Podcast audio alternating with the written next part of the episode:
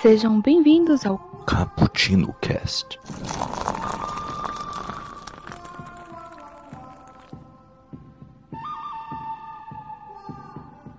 E aí, galera que curte um café, tudo bem com vocês? Aqui, mais uma vez, sou eu, Nelson, que irei tomar as rédeas deste cast. E hoje, eu sempre erro a entrada, eu sou inacreditável, mas o que importa é que hoje nós vamos fazer um cast, mais um cast histórico, voltando, continuando essa nossa saga de revisitar antigos, antigos momentos históricos com base em um filme. Nós vamos relembrar do Velho Oeste, para comemorar os é, 30 anos, Iago. Quantos anos que tá fazendo? 20. 25. 25 anos do- dos Imperdoáveis. Exatamente, esse clássico do Filhos de, Fério- de Velho Oeste, com o glorioso Queen Eastwood, o homem acima de todos os homens. Bem, como eu falei, aqui é o Nelson e hoje não tem café, eu vou tomar apenas um whisky, garçom. E aqui do meu lado está meu amigo Iago. Se apresenta, Iago. Galera que tá falando é o Iago e vocês são bem-vindos, suas armas não. Eita porra, cabum. Gente morre no Velho Oeste se você disser isso. E também, para completar este cast gostosinho, estamos aqui com o Daniel. Daniel Portela. Portela. Boa noite, galera. Aqui é o Daniel. É, eu tava pensando numa frase de entrada aqui, só que depois dessa abertura do Nelson de E aí, galera, que não sei o que, tô tentando copiar o Iago, eu me perdi. Ah, cara, é que, é que é tão maneiro. O Iago, ele é o host rapper, tá ligado? Ele é, o- ele é o rapper, mano. Você não. Você tinha que ser o Yeah. hip hop, você é o pop do Chapeuzinho. Mas eu sou... Mas você perdeu que no de. Você perdeu que no, de, no do Elvis eu fui mais empolgado. droga. Mas é que eu sou negão, então eu deveria Eu eu fazer copiei a o Mike. minha... Eu deveria fazer um rap da hora. Já vai começar umas piadas de raça já? Mas o Nelson pode, o Nelson pode. É, eu posso falar que eu sou negão. Sou negão, pô. Tá, desculpa. É. Não faz sentido. E deficiente. É, e, e deficiente ainda, de uma perna. Eu vou- Ele pode fazer piada em dois. dois em, em- em dois negócios ele pode fazer mano. piada. Em, em dois, em dois nichos aí. Ô, Iago, eu só não te dou um chute porque eu tenho medo de machucar meu joelho no processo, mas tudo bem. bem, galerita, então a gente se reuniu aqui pra, como já dissemos, comemorar os 25 anos deste impagável filme de Clint Eastwood.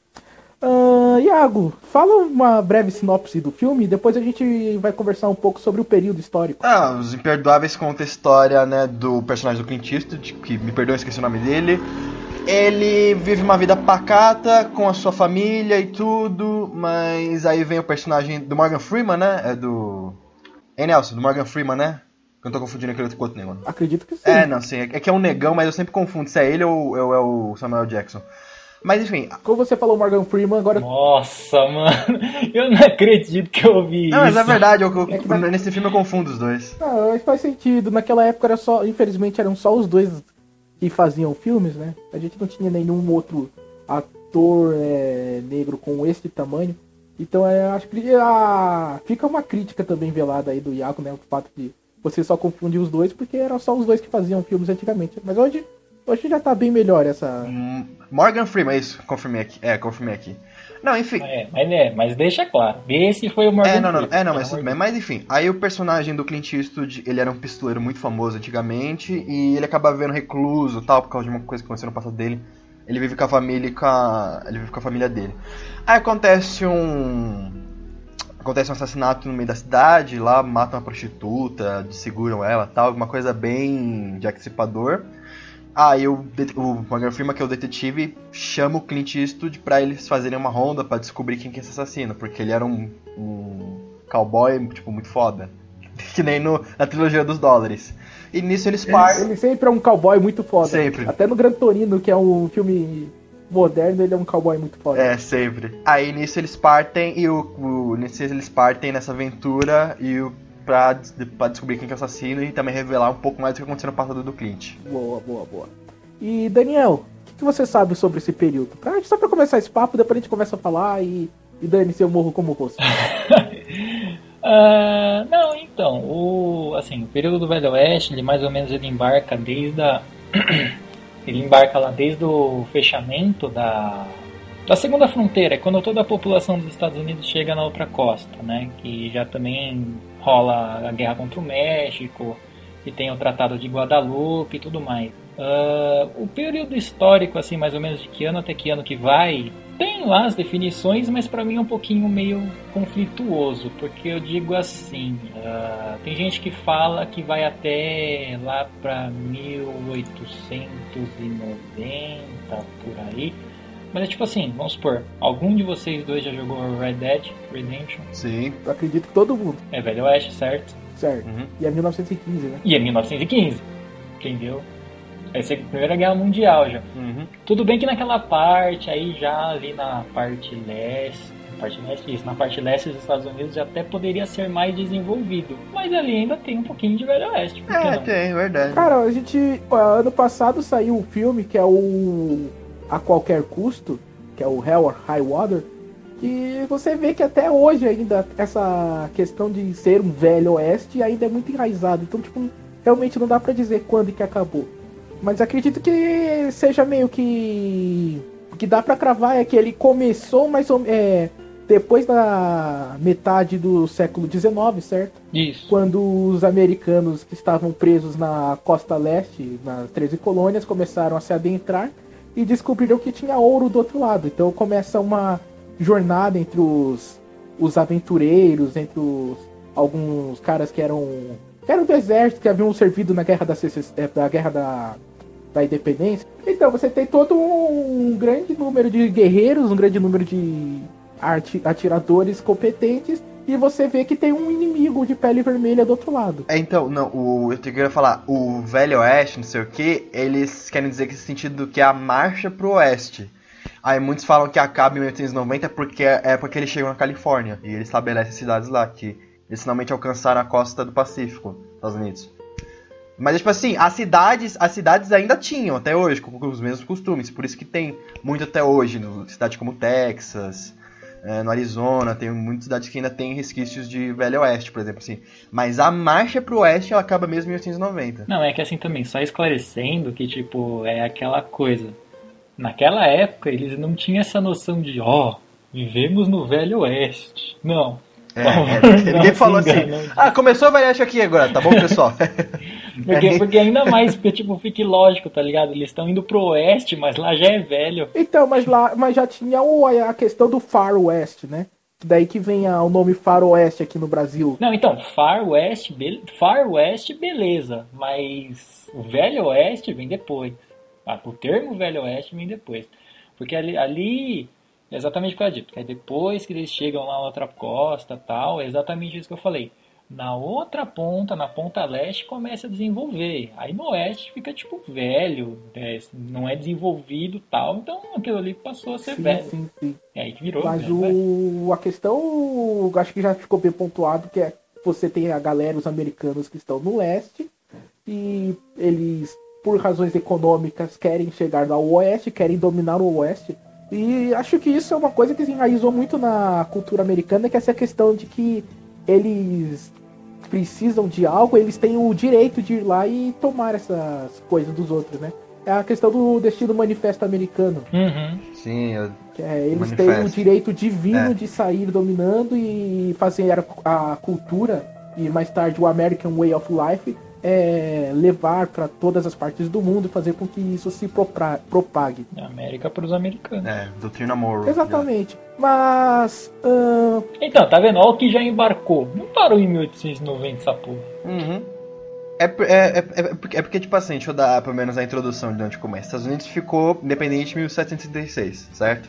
Com sua independência da Inglaterra. Aí nisso, ele se isolou do resto do mundo. Por quê? Porque eles percebiam que eles ainda eram uma nação fraca. Eles ainda não tinham poder suficiente pra conseguir fazer qualquer coisa, seja com comércio, outras coisas. Aí, mais ou menos em 1803, o presidente o Thomas Jefferson, ele compra umas terras em Louisiana, que já é um pouquinho pra frente da onde tinha as 13 colônias. Eu não lembro se ele comprou. Louisiana, que era a terra francesa, né? Não, não, é, é New Orleans que era francesa que ele comprou. Mas acho que Louisiana também era, eu não me lembro bem se era, se era francesa ou holandesa. Era algum Eu coisa. acho que era francesa, cara. Eu, eu, ia, eu ia falar isso agora, eu acho que É, é então, porque né? a francesa é é New Orleans. Ah, agora a Louisiana não lembro de quem que era, mas eu, eu acho que é holandesa, se eu não me engano. Depois eu vou dar pesquisada melhor. Mas depois que ele compra a Louisiana em 1803, aí que eles começam um plano de expansão pro oeste de fato. porque eles aí pra, pra, pra propagar essa ideia, eles usam o Destino Manifesto, eles começam a divulgar pro povo e também dentro do Senado americano de que os Estados Unidos eles têm o, o direito divino de levar a democracia, de levar a, a evolução da ciência e tudo que há de bom e o elemento X pro, pro resto da América. E esse, mom esse momento histórico ele é mais representado pelos westerns dirigidos pelo John Ford, né? Que é essa questão dessa primeira incursão e da luta posterior contra os índios. É, sim, sim. é, O John, o John Ford, que ele tem muita coisa com os índios, é um pouquinho antes de mil- 1860. Porque eles lutam tanto contra os mexicanos quanto os índios. Tem também nos. É, nos Sete Magníficos, não? É o nome em português? É, Sete Homens e um Destino. Sete Homens e um Destino. Isso, Sete Homens e um Destino. Tem no Homem que Matou o Facínora, que ele também persegue um mexicano. Tem até no De Volta para o Futuro. Putz, Também, também, mas o De Volta A ao questão Futuro já... índios Não, mas lá. o De Volta ao Futuro é 1887, porra. Tem ali a data no DeLorean. Como é que é? O De Volta ao Futuro é 87. No 3, porra. Não, 87 tem a data no Não, DeLorean. é, mil, é 1980. É 85, 1885. 85, cara, porque ele volta É, do... 85. Não, entendeu? Mas é mais pra frente. Tem a questão dos índios lá, pô. Ah, sim, sim. Não, mas os índios perpetuam muito tempo. Sim, sim. Mas sim, mas de maneira geral, pra, pro camarada que tá escutando, que ele não é tão familiarizado com a história, mas ele gosta de cinema, então ele já assistiu, ah, ele conhece John Ford, sabe quem foi John Ford. Então, pra ele ir montando no mapa mental dele, o, acho que um bom ponto de saída é ver os filmes do John Ford, pra entender o que, que aconteceu nesse período. Uhum. E você tem toda aquela questão que começou a nascer aí do. Que eles começaram a pegar bastante da cultura japonesa, principalmente de Kurosawa, Ó, que é a questão do. Desculpa, vou te interromper um pouquinho. Assim, você quer saber o que foi acontecendo naquele período? Sim, você pode assistir um filme, mas a minha recomendação é, por favor, vá ler um livro. Não, cara, mas tipo, você pode assistir um filme e ler o livro, caramba. Também. Não, não tô te quebrando, Ah, entendeu? Mas vai ler também, né? Não, não vai se basear em filme. Se você tem a curiosidade, quer se aprofundar mais, e assim você pode ler um livro. A gente até recomenda alguns se quiser. Senão a pessoa É. vai falar, ah, eu sou expert, eu sou. A pessoa vai virar pra você e falar, eu sou expert em mitologia grega, sou formado em três God of War. Mas é um mala esse Daniel. Quem chamou esse homem? É... Não, não, é que- eu entendi o que o Daniel quis dizer, mas é que ele foi muito babaca no- nas palavras que ele citou. Deixa eu, deixa eu reformular a palavra dele. Se você, cara ouvinte, quiser conhecer a mais aprofundado como era o Velho Oeste, aí sim, ele pega um livro de história, lê, tudo bem. Porque os filmes de Hollywood, apesar deles retratarem bem o período, eles ainda eram muito fantasiosos. É, eu concordo, eu, eu entendi também, só tô sacaneando o Daniel, mas tipo. Ele É, também também. entendeu o que, eu quis dizer, caramba. E como estamos aqui reunidos em nome de Clint Eastwood, ah, falar de um filme, acho que eu acho que tem sentido. Mas beleza. Não sei mágoas, Daniel. Tranquilo. Ah, a questão é que eu esqueci o que eu estava falando. Tava falando com o leitor se situando, por causa dos índios e tal. Ah, isso que eu queria dar mais um pontinho também. É, caso vocês queiram se situar mais ou menos que ano da história a gente tá, em 1830 o governo americano deu aval que o, a- o povo indígena deveria ser expulso das terras. Então, mais ou menos, mais ou menos aí que já começa a invasão já as terras de indígenas e mais ou menos 1846 que começa a guerra contra o México também. Pelo estado do Texas, no caso. Beleza, mas você tá falando aí de. Não, pera, aí você. Ó, começou a guerra do México. Para aí, não fala mais não. Mas, Não, tá a gente bom, fala tá mais bom. pra frente. Tá. Beleza, mas e a guerra civil? Qual que é a importância dela nesse momento então? Ah, deu nada não. Pode pular. É, Isso aí, isso aí é. É. Rodapé, rodapé. Não, mas a Guerra Civil ela teve uma importância muito grande na- no meio do Velho Oeste, porque quando estava acontecendo ela, mil, mais ou menos, foi entre 1860 1861 e 1865. Nessa época já estava se formando. É 1860, É, não? 61 e 65. Falei. Não, é 60, 65. Tá, 165. Enfim. É nessa, Eu vou deixar tretando. é, nessa época, na década de 60, no, no, no século 19, já estavam se formando as cidades, assim, de, do Velho Oeste. Já estavam se formando também o rancho, os fazendeiros, essas coisas. E como é que o presidente, na época que era o Lincoln, ele tava muito ocupado com a Guerra Civil Americana, tava, tipo, muito foda, é, tava morrendo gente pra caralho, tava uma guerra da porra, o que, que ele fez? Ele fez meio que uma reforma agrária. Fez melhor, ele fez- realmente fez uma reforma agrária pros latifundiários, pros pros fazendeiros, e deu determinados tipos de terra, estabeleceu determinados tipos de terra para cada pessoa. E ele não só fez isso, como ele deu autonomia para os estados. Porque você vê muitos estados americanos hoje em dia que tem um. que tem assim, que mandam mais do que a União, é também muito por conta disso, disso que o Lincoln fez. Que ele deu muita autonomia para os estados do, do sul Porque como ele tava res- tendo que resolver a pica contra o, contra os outros, contra a federação lá, que eram cinco estados do sul do, do- da costa leste, ele não podia se preocupar com a expansão do oeste. Então ele dando essa autonomia para os estados, eles conseguiram fazer suas, suas próprias leis, os latifundiários conseguiram é, fazer a criação de gado crescer, conseguiram expandir comércio. Então assim, é, é essa, essa parte do governo Lincoln foi extremamente importante pro, pro faroeste americano, porque eles conseguiram se desenvolver muito mais rápido, sem a interferência, vamos dizer assim, do Estado.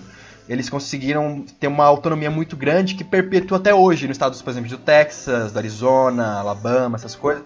Até hoje eles têm muita autonomia, por exemplo, porte de armas, é, em, em andar armado, essas coisas. É que aí tem que explicar, é que aí tem que explicar muito como funciona o sistema americano. Eu acho que vai fugir um pouquinho. É, é, é, é não, continuar, pro pessoal situar mais ou menos assim, nos Estados Unidos, muitas vezes uma lei estadual vale mais do que uma federal, entendeu? Mais ou menos assim. Então, por exemplo, tem muitos estados que eles têm suas próprias regras, eles não obedecem somente o que a federação faz, que a federação seria a Casa Branca, o governo todo dos Estados Unidos. É. Mas é, mas aí também não é, É, que não não obedece, obedece, mas- né? Tem, É, rola umas disputa, disputas. mas geralmente eles têm leis entendeu? próprias, entendeu? Pra cada estado. Sim, sim. É, então. Então, É por isso que tem estado que você pode ter Tem- casamento entre homossexuais. Vai, e tem pena outro de morte, outro não tem, é. Eu vi, morte, eu vi que tem uma não. lei, dessas leis malucas que tem nos Estados Unidos, tem uma lei em Nova York, no estado de Nova York, que, se não me engano, se você vê uma pessoa vestida, tipo, sabe esses uniformes holandês? Um saiote, tudo? Não, aí é escocês, desculpa. Assim, se você vê uma pessoa com um traje típico de irlandês, se eu não me engano, não lembro, você- e portando um arco e flecha, você tem o direito de matar essa pessoa. o, o Oliver Queen tá fudido nessa, nessa cidade. Mó brisa, o Oliver mano. Queen tá ferrado nessa cidade. Eu li uma vez que em Boston, ô Daniel, é proibido você. Acho que se eu não me engano, Boston. É proibido você entrar em um teatro ou qualquer espetáculo público fechado depois de tomar sopa de cebola. Oxi, e como é que vai provar que eu tomei sopa de cebola? Então, cara, eu li. Sabe quando você tá na internet, daí veja as leis mais idiotas? Daniel. Daniel pediu. No estado do Oregon é proibido você subir debaixo d'água. Não, já deve ter tentado fazer isso e se afogou, o filho da puta. Tem uma, rapidão, só a última. O que dá pra gente Tem uma. Tirar Peraí, peraí, peraí, rapidão, então, rapidão, rapidão. A, a última, a última, a última. Tem uma que em algum lugar. É porque essa eu vi que uns caras estavam postando e falou: se existe é porque já rolou. É tipo assim: se você for fazer um homenagem, as- assim, du- du- duas mulheres e um cara, as duas mulheres não pode ser mãe e filha. Puta que. É, faz, Mas, mano, quem vai pensar nessa lei, ah, faz velho? sentido, cara. Essa lei existe, então já Game rolou. of Thrones. Aliás, aquele filme Machete, o primeiro Machete mostrava isso. Ele É, pega a mãe a Lindsay e a Lohan filha. Sim, Machete. é isso que eu ia falar, cara. Ele pega. Muito bom.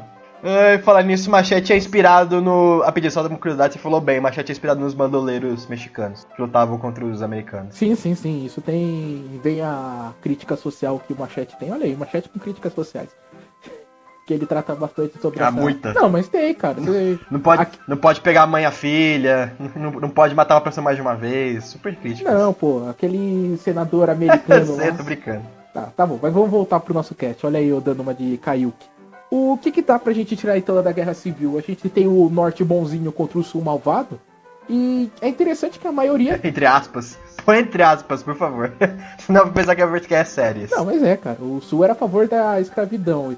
E até por causa disso que o. É, não, cara, não, né, é, não, relaxa. Muita gente do, do norte depois já ainda tinha escravo. Só foi de- tirar muito depois. Não, não leva isso a sério, E velho. ainda muito, muitos de lá escravizavam, é, traficavam escravos pro sul, então. É, não, não, não, não leva isso a sério, é. Não existe esse negócio de bem e mal. Mas não é um cast sobre o patriota, é um cast sobre o. Você tinha o norte. Não, não, você tinha o norte contra o sul. A principal razão dos dois estarem em conflito é que o sul queria independência. É, essa é a principal razão. sim, sim, sim. O sul queria independência e. Ele, outros- até por essa. E esse e ganho norte- de terras que a.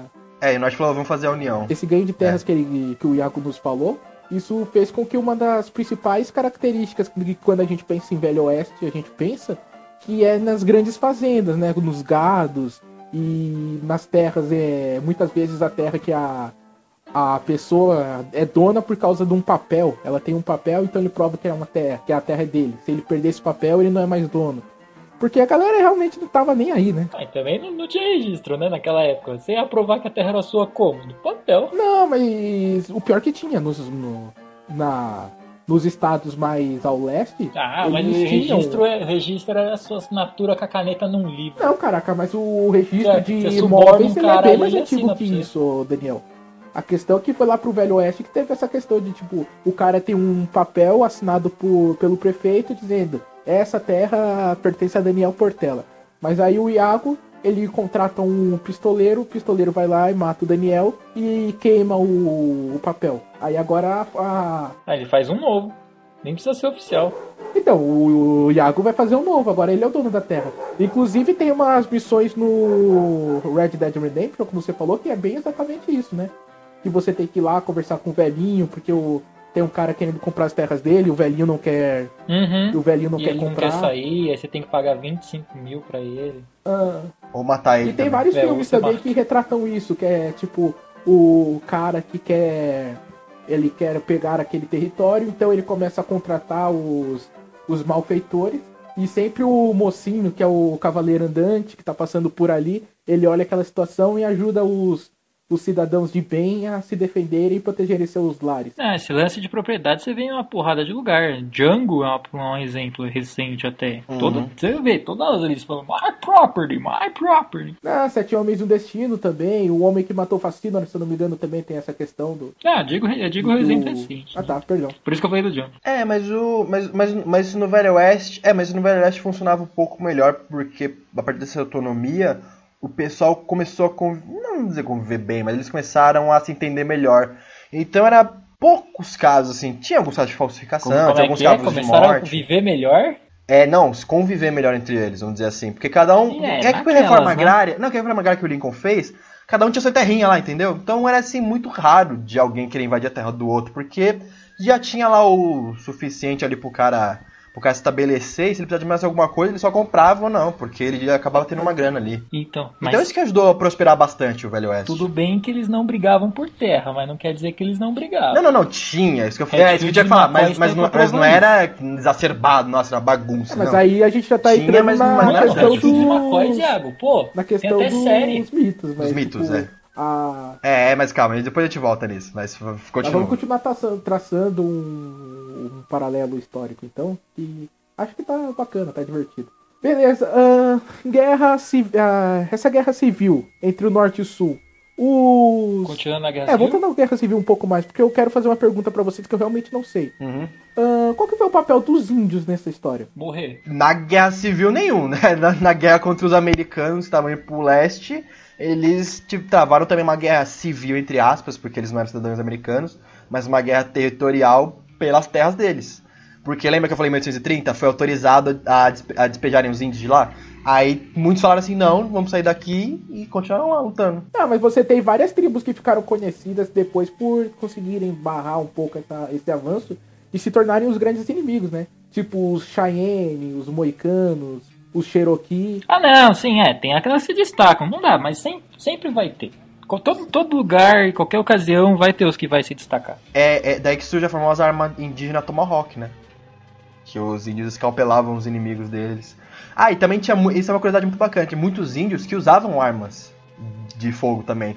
Porque tinham. É que eles acabaram matando os caras e roubando as armas, né? Não, não, não, não, não. Tinha, tinha mercado negro. Tinha mercado negro de arma dentro, dentro do- dos Velho Oestes, porque o controle de armas nos Estados Unidos, naquela época, era bem assim, era bem rígido. Então o mercado negro corria solto ali. Então muitos índios compraram armas de fogo pro, pra se defender. Não, eles vendiam, os americanos vendiam, mas era tudo arma zoada, velha. Aliás, é uma coisa muito importante a gente falar, o Iago. a falar sobre as armas, porque foi nesse período que o Colt inventou o revólver, né? Uhum, também, o famosíssimo Colt. Então, porque você tinha até um pouco antes quais que eram as armas que os exércitos usavam? Eram as baionetas, É, aquela coisa, era baioneta, carabina, é, coisa assim bem daquelas de carregar e não, de pólvora. aí começou a criarem armas que são mais fáceis de atirar e são mais portáteis, digamos assim, né? como eu disse o revólver, como os rifles. A Gatling Gun, Winchester, a Thompson. Não, mas a Gatling Gun já foi um pouco mais. É um pouco mais militarizado de fato, né? Mas eu tô falando dessas armas que, tipo, o povo, ah, por esse mercado negro, e eles tinham um certo ah, contato e tinham como conseguir. é, como que eu posso dizer? Eles tinham como adquirir essas armas. Uhum. E essas armas viraram símbolos, né? Tipo, o, a Winchester 22, famosa aqui no Brasil por causa da, da famosa música do, do Legião Urbana. Que ela não era. É, que não era 22, era 30 e pouco. Tudo bem. Ela chegava aqui no Brasil. é Não, é ela chegava aqui no Brasil com um cano cortado, porque ela era muito grande. Sim, sim. Essa curiosidade interessante, né? O calibre dela era outra. Aliás, essa questão de cortar o, o rifle pra diminuir o, é, o calibre é uma questão que o, veio dessa época também e hoje a gente vê muito filme, né? Tipo, acho que é no Exterminador do Futuro 2, acho que ela que a Sarah Connor racha, é, ela corta um rifle assim no meio pra dar um tiro mais potente numa distância menor. É, é, aham. Tem muito filme de E zumbi. no Skyfall também. Exatamente. Skyfall também. É uma... E são armas que, tipo, você vê. ah, Quem é nerd conhece essas armas, tipo, nem que seja só de ver, ou você. Você tem essa ideia forte do que, que é um revólver do Velho Oeste, você saber o que, que é um rifle do Velho Oeste. É, o- a revolução das armas no Velho Oeste deu principalmente pela praticidade. Você não precisava mais pegar aquele trambolho, é, socar a pólvora e depois mirar e atirar, sabe? Você agora tinha uma. O coach de- desenvolveu um negócio. o- tanto o coach quanto o Winchester desenvolveram um negócio muito bom que você recarrega no, no pumping dela. E no caso do, do, do coach você pega no cão pra disparar. Então assim, a praticidade da arma virou uma coisa absurda. Você conseguia dar muito mais tiro. É, não, não com a precisão. Pra quem, não, pra quem não tá entendendo o que o Iago tá falando, é aquelas armas que você tem que colocar a balastrazinha com a pólvora primeiro, depois você chuta tudo, aí joga a bolinha e aí atira. Bem Piratas do Caribe. Exatamente. Uhum. Piratas do Caribe é que período, falando nisso? É. A- a- o, Ca- o Caribe era. Pirataria no Caribe era do século 17, 18 por aí. Mas uma, mas uma questão que você estava falando, Iago, que é interessante e vai contra muita coisa que muita gente pensa, é que, tipo, nem todo mundo, nem todo pistoleiro era um pitício de no Velho Oeste, porque era difícil pra caramba mirar com, essa, com essas armas, né? Sim, sim, tem um O- historiador. Rapidinho, tem um historiador muito famoso que eu. que agora ele é um. Ele dá aula na Universidade da, da Califórnia, esqueci o nome dele agora, mas. Ele também é especialista em Velho Oeste. Ele falou que assim, cara, se você tinha uma arma no Velho Oeste antigamente, você quisesse acertar alguém no coração, você tinha que mirar na virilha. Porque o. É, é, isso daí, na verdade, foi um, foi um pistoleiro que falou. Eu, eu li essa entrevista dele. Ah, leu, né? Então, um é, então, é, pistoleiro explicando que. É, ele, esse cara também conta na, no artigo dele que eu li. Ele fala desse- dessa entrevista do pistoleiro porque ele fala que o. Como é que é? É, O chute da arma, né? O coice dela era tão grande que seu braço subia meio metro, cara. Então, assim, era uma precisão que o Clint Eastwood só tinha no cinema, pra falar a verdade. Era uma precisão que não existia, né? Não, não existia. Tanto por isso que quase não tinha duelo lá. Mas isso também é por causa do mito. E não tinha duelo, não tinha essa questão dos grandes tiroteios. ah, eu sei que o, o- essa questão também do. Não, mas isso daí a gente vai entrar um pouco mais pra frente, mas tipo, a questão dos roubos de trem, que é muito famoso em filmes, em obras que retratam o Velho Oeste de forma ficcional. Eles também não eram tão comuns assim. Não, T, T tinha, É, né? até tinha, mas era, mas era assim, bem pouca coisa. Então, é, é por isso que eu falei que não eram tão comuns, né, camarada? Porra, Daniel. É. Porra, Daniel. Não, você, você, por exemplo, você, por exemplo, teve quando acharam ouro na Califórnia, que foram mais ou menos 300 mil imigrantes pra lá. É, pra você ter uma ideia, nisso, nessa cidade que teve, teve ouro e tal, foi um monte de carregamento, foi ter pra cacete com pessoa, morreu, sabe, assim, na viagem, quase ninguém, era um número ínfimo de, de pessoas. E as que morreram foram mais por causa de doença. Então era assalto a trem, essas coisas, era coisa bem rara também lá. De onde será que veio essa história? Tipo, acho que será, o cara fez um. viu um assalto, daí ele escreveu uma história e virou um, mito. Ah, provável, né? Vem muito de. Pode vir- ter vindo muito da literatura da época. Tem dois culpados, principalmente, o Billy Kid e o Buffalo Bill, mas depois eu falo deles. O Buffalo Bill é aquele cara famoso da, do funk, né? O Buffalo Bill, Buffalo Bill, Buffalo Bill, Buffalo Bill. Ah, mano. Caralho, Ah, eu pensei que você ia falar. Eu pensei que você ia falar do Silêncio dos Inocentes. Eu nunca achei que você ia falar uma referência de funk aqui. Ah, cara, eu sou um cara multicultural, né? Você é N, né? É porque eu não posso falar. Ai, meu Deus.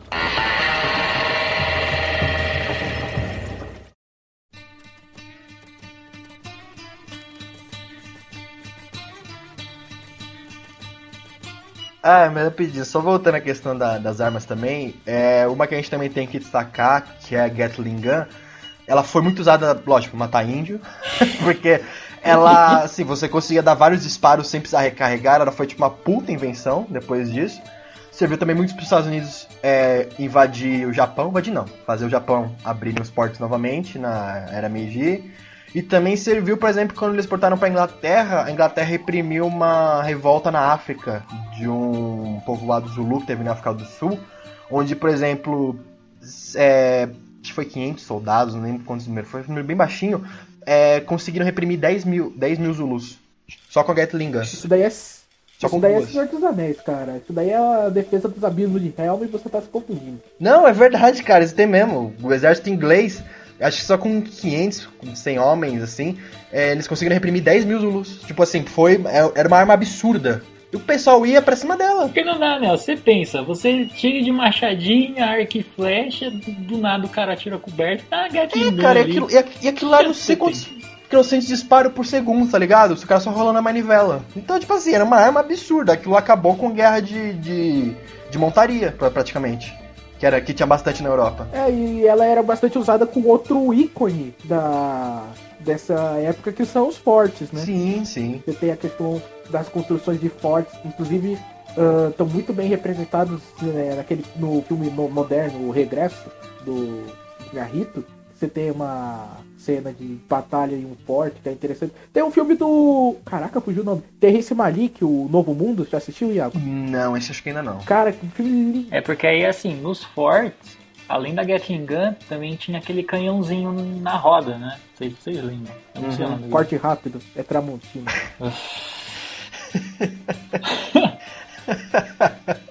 Ai, cara. Algo, tira para o aí pra vocês ver quem continua. Não, não, vai, Daniel, vai, Daniel. Tá, fala de. Poxa, só tem um detalhezinho, vocês não podem esquecer do canhão. Tudo bem, tem o canhão ali na roda. Porque tinha o canhãozinho, foi usado bastante na Guerra. Continua nessa. Mas a questão do. Não, não, tipo, eu só ia falar que o... tem um filme do Terrence Malick, que é o Novo Mundo, que ele tem uma cena no... de batalha entre. de invasão de um forte pelos índios. Era só isso mesmo. Não era nada de tão importante assim. Ai, cara. Ah, tudo bem. Então, vamos lá. Ah, voltando pra Guerra Civil. Assim, outra coisa que também, assim, eu já li, que rolou também, é que assim, o, como os estados também tinham essa questão da independência e tal, que eles têm até uma certa autonomia, o Lincoln até chegou uma vez a. Eu li isso, não sei se o o Iago já viu também, vai poder até me corrigir. É, que o Lincoln já até chegou a proibir a escravidão. Mas, tipo, só proibiu, não aboliu. Proibiu. O que foi adotado muito do norte Sim, sim, tem isso, tem isso, no, tem isso no filme do Lincoln, tem, né? Do, então. do, do aí tanto que por isso que no norte não tinha tanto, mas tinha. E no sul eles não queriam que fosse proibido, eles queriam que fosse livre e é isso aí. Também foi um dos grandes motivos que gerou a guerra civil. Por isso Lincoln morreu? Não, não, não, Lincoln morreu por outro motivo. Foi no final. É. O sul se fudeu muito na guerra civil porque muitas batalhas da guerra civil foram no sul. Teve isso também. Lembrando que o Sul é mal, o Sul é evil. Não, ah, sul é mal, sul é, É, evil. é. Manique simples assim. Não, é é sério, assim. tipo, no- 95% das batalhas da Guerra Civil, vai, foram tudo no sul. Então é lá que bombardeava, era lá que comia bala, é lá que era tudo destruído. Acabaram se ferrando, a economia ia pro lixo, ia pra merda também. Essa é uma das críticas que fizeram pro Lincoln pra ele ter abolido a escravidão. Não é porque ele, ah, tadinho deles, estão lá sendo escravos. Não, era tipo assim, ah, 100% da economia do Sul era baseada no regime escravista. Então, se o Lincoln acaba com a escravidão, acaba com a economia do Sul. Que já tava fudido por causa das É. guerras, das batalhas e tudo mais. Porque o, Sul- porque o Sul já queria independência do, dos territórios, eles não queriam ser mais parte das 13 colônias. E aí o Lincoln viu e falou: Não, pera aí, não é assim. Eu sou presidente, vem cá. Aí ele meio que quis ferrar um pouco o Sul nesse tratado. Senta aqui, fera. É meio mania de quem mora no Sul de querer se separar do resto dos países, né? É incrível isso. Isso que eu ia falar. Abraço meus, aos ouvintes de Pelotas, Mike. Nós te amamos, mas vocês não vão se separar de nosso país. Eles eles devem estar mandando você tomar no cu agora. Mas a questão que fica é, tá, teve a guerra civil, você tem essa batalha, e enquanto isso, enquanto isso você tá tendo a invasão ao é, a galera indo pra lá em busca de justa a- essa questão que vocês estão falando do sul estar quebrado, ele explica bastante, né, essa questão de você precisar ir pro oeste procurar ah, por uma nova forma de economia. Uhum. Até porque o por isso que o É, eles falavam que é, te- terras novas, terras férteis, tava lá tudo no oeste. Era essa a propaganda que tinha. E por isso isso justifica também os estados que, que foram fundados nessa época eles serem mais ah, que a gente pensa quando a gente pensa em cowboy a gente pensa neles tipo Dallas, Texas, ah, são tudo estados no sul dos Estados Unidos, né? o Dallas é a capital do Texas. É. Ah, é porque tem o Houston Texans e o Dallas Cowboys. Aí eu pensei que era um. O futebol americano me confunde. Não, tanto Houston como Dallas ficou no Texas, é. Não, mas tipo assim, se for dar é, é, Texas, Arizona, essas coisas, assim, eles têm um pouco mais de alcunha de cowboy. Novo México também. Entendi, entendi, entendi. Tá, mas faz. Embora eu tenha me confundido quanto à geografia, mas faz algum sentido isso que eu falei? Vocês que são os, os Não, experts sim. da Oral B? Não. Faz, faz. É, Até porque que nesses estados novos estão sendo fundados, é, depois que as cidades eram fundadas, elas tinham autonomia do governo, que elas podiam eleger o xerife, o deputado, não sei o que, não sei o que. Aí nisso que surgiu os cowboys, né? Os Rangers, os famosos Rangers. Qual é a dos xerifes? Xerifes, eles eram os delegados lá, né? Eles que cuidavam da cidade, porque era uma cidade muito pequena. Você não tinha um controle enorme, como, como hoje em dia, de vários lugares e tal. Você, eram cidades isoladas, então você sempre tinha que ter um cara pra cuidar das leis por lá. Esse era o cara do xerife. Então, mas tinha, assim, que tinha, tinha o xerife. Mas tinha xerife nas outras cidades da oeste? Tipo, tem o xerife de, de Nova Jersey, por exemplo? Ferrado. Não, não, não. Xerife foi um conceito que, foi, que surgiu mais no, no, no faroeste. Acho que deveriam ter. Eu não sei se tinha exatamente em todos todas as outras três, três colônias. Mas que surgiu.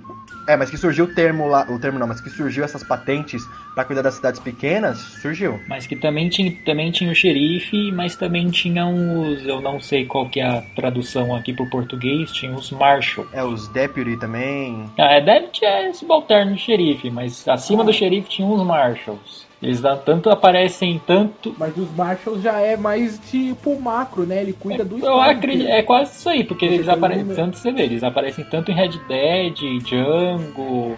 Eu acho que eles aparecem até no Hateful Eight, se não me engano. Não aparecem, são Não, cidades. tá, tá. Mas a. O, os oito odiados ele traz uma questão que eu ia perguntar pra vocês: é qualquer um pode ser um xerife?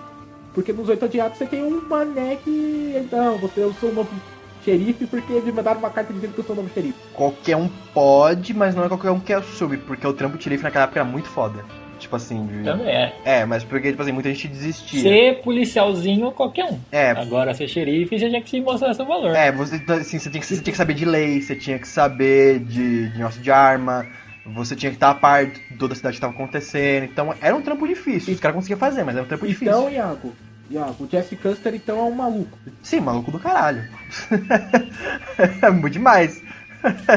Ele chuta. Ele chegou lá na cidadinha e disse: Eu sou o xerife. Ah, eu vou ser seu xerife. Ah, mas o velho lá queria se aposentar, né? É, e é. E meteu o louco lá, meteu a porrada no veinho lá que era dono da cidade, caramba. E aquela cidade tinha 5 mil habitantes, então é, foi um pouco mais tranquilo, sabe? Se ele fosse, sei lá, xerife de Dallas, eu achei muito mais maluco. Tá, então Dallas é a capital do Texas. Que legal. Houston é onde? Houston também é Texas. Houston também é no Texas, mas ali- é mais ali É pro leste. que Houston é onde fica a base da Caralho, nave. Texas é o melhor estado. Por isso que é Houston, temos um problema. Não, não, isso daí eu sabia. Eu achava que Houston era outro estado já. Mas faz sentido, são os texanos de Houston. Dallas Cowboys que não faz sentido. É, são os cowboys de Dallas, oxe. Cada um com sua mania. Sabe? Sabe o que é legal? Na aventura de RPG que eu escrevi pra vocês baseado no Velho Oeste, vocês vão passar por Dallas. Puta, vai ser foda. E Dallas, e Dallas nessa sua aventura é um estado? Mas vocês são os mais. Oi? Você não, é uma cidade, eu tô pensando agora no Ele mapa. corrigiu agora. Eu sou o Com mesmo. certeza. Não, porque eu, eu fiz o mapa da aventura de vocês baseado no mapa do Texas, em um mapa real. Então ele tá com uma cidade. Eu só me confundi, como eu disse, por causa do futebol americano. Maldito NFL. Mas bem, tá, tudo bem. A guerra civil. Quem ganhou a guerra civil no final? Norte. Norte. A escravidão terminou. uh, terminou naquelas, né? Porque quando a escravidão É, ainda tinha, ainda tinha, ainda tinha mercado negro. ainda. É, quando a escra- assim, Não mercado também- negro por causa dos negros, mas mercado negro de, de É porque pessoas. assim, escravidão, quando acabou, acabou entre aspas, não foi aquela coisa, você acabou, aí você saía da sua fazenda de algodão, lá do seu casarão, você chegava lá na senzala, abria as algemas de todo mundo e falou, ó, vai. Não, Aê, rapaz, tão livre, bora. Vai de boa, Tchau. tá na paz, sem Tchau. ressentimentos. A chicotada lá foi É, tudo de irmão, boa. paz. E essa galera toda que foi liberta, entre aspas, eles, ah, eles viram uma oportunidade de virar garimpeiro no oeste, né? Não, não, não, então, era isso que eu ia terminar de falar. Exatamente, quase isso. Alguns, alguns. É porque assim, quando acabou, não é que acabou. Assim, não deu a lei de que era proibida a escravidão, mas em que todo trabalhador deveria ter o seu salário. Por algum tempo, os mesmos escravos que estavam nessa fazenda continuaram trabalhando na mesma fazenda, mas ganhando dois centavos a hora. Sim, porque eles não tinham dinheiro. Entendeu? É o seu salário. Não, não, não, não, não era, assim- não era assim, é, todo dono de escravos era malvadão. Teve uns caras que pegou, libertou eles e começou a dar salário, porque ele precisava de gente pra trabalhar na terra dele. Não, não, não, é exatamente pelo contrário, né? Nem porque eles eram bonzinhos. Tinha que dar salário. Aí você fala, tá bom, vou contratar, vou contratar esse negro aqui que era meu escravo, só que o salário dele vai ser dois centavos. Sendo, sendo filha da puta mesmo, não é sendo bonzinho. Não, não. Qualquer coisa dobro de nada, né? Então, os caras estavam. É, é, não, é, não, porque, é porque que é uma coisa muito foda. Quando você acaba com a escravidão, no, por exemplo, mais no sul também, você tem muita gente que depois não vai ter o que fazer. Porque, por exemplo, nasceu naquele, naquela senzala, nasceu no... Aí você vai expulsar o cara pra lá, ele, tipo, ele não tem estudo, não tem nada, sabe? Valia pelo menos o mínimo ele ter, continuar lá e trabalhar por uma grana, mesmo que fosse mínima, mas pelo menos ele ia ter liberdade dele agora. Entendeu, entendeu, entendeu. Mas ah, eu quero fazer uma pergunta pro Iago. Iago, por que, que você colocou a guerra mexicano-americana depois da guerra civil se a guerra mexicano-americana foi antes da guerra civil? Na Ah, pauta? não, esse, esse foi um erro de, de, de edição da pauta mesmo, foi mal. Mas dá pra falar da guerra mexicana agora, não tem problema não. Isso foi um ato falho sinistro, cara. Foi, foi um ato falha. Eu também vi, eu só segui, não dá. Tava tanto no papo das armas, tanto na guerra civil. É que a gente se empolgou, eu ia até falar pra você puxar a guerra, guerra mexicana antes, mas deixa quieto, agora já foi. mas dá pra falar dela agora, não tem problema não, Desculpa, relaxa. eu sou um host É, não, falho. não, mas dá pra puxar ela agora, não tem problema não. Eu também, eu também falhei nessa. É que eu, eu tava batendo o olho aqui de 1846 a 1848, mas tudo bem. Então, antes da Guerra Civil, nós tivemos essa gloriosa guerra entre o México e os Estados Unidos, por isso que ela se chama mexicano-americana.